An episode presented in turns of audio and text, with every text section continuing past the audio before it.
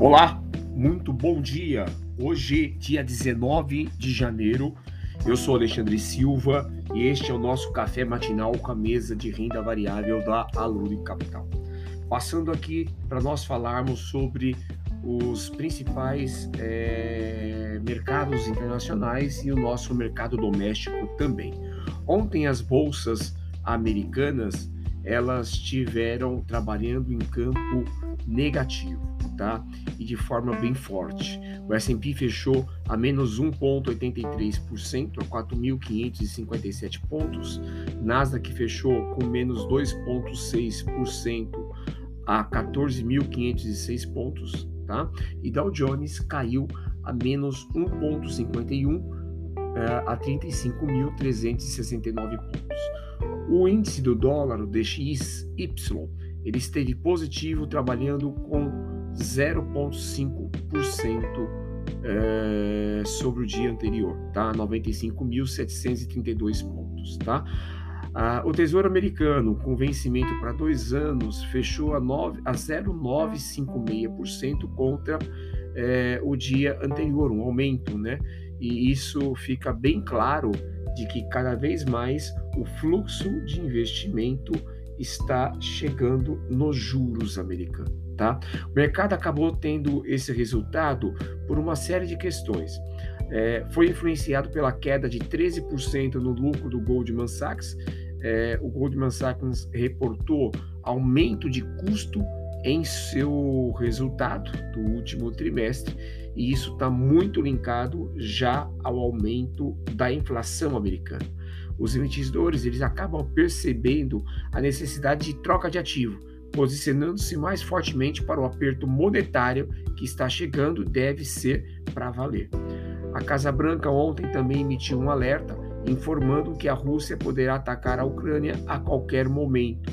E isso, obviamente, é uma informação que gera também instabilidade é, para os negócios. Né? E tudo isso, tudo isso acabou gerando esse resultado pesado lá no mercado americano no dia de ontem. Tá? Neste momento, o mercado futuro americano trabalha positivo no S&P em 0,04%, Nasdaq positivo também em 0,04% e o índice europeu SXXP 600 trabalha positivo em 0,30%. A gente sempre deixa aqui uma informação para nós estarmos atentos com alguns aspectos, nós chamamos de, é, de um subitem como a, o radar, né, da nossa atenção.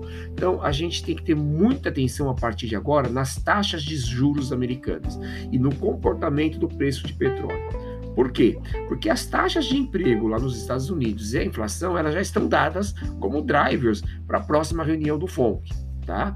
Agora, a questão da modificação do dinheiro smart money é, indo para os juros americanos, ele vai cada vez mais indicar menos força na bolsa americana. E a gente tem que ir comparando isso gradativamente com o movimento que o próprio Federal Reserve vai fazer para segurar a inflação elevada lá nos Estados Unidos, tá bom? Uh, hoje nós temos, dando sequência na temporada de resultados americano, Morgan Stanley e Bank of America apresentam resultados antes da abertura do pregão.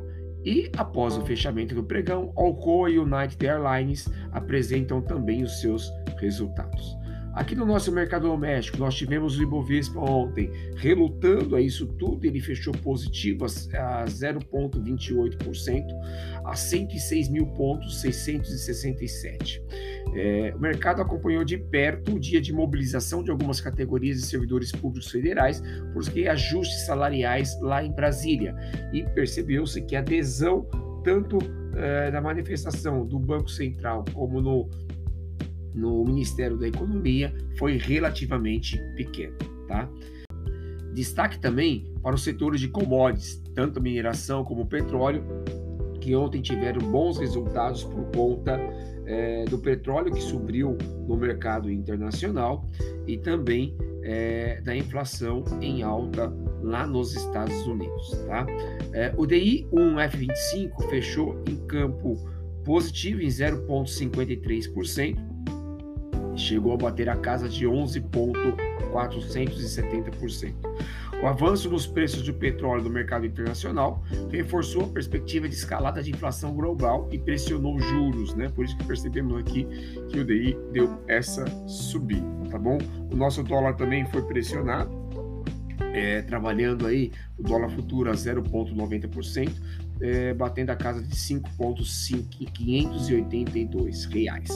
É, no radar, temos que estar aqui no nosso mercado doméstico com muita atenção ao risco fiscal, com essa questão da mobilização do funcionalismo público por reajuste salarial.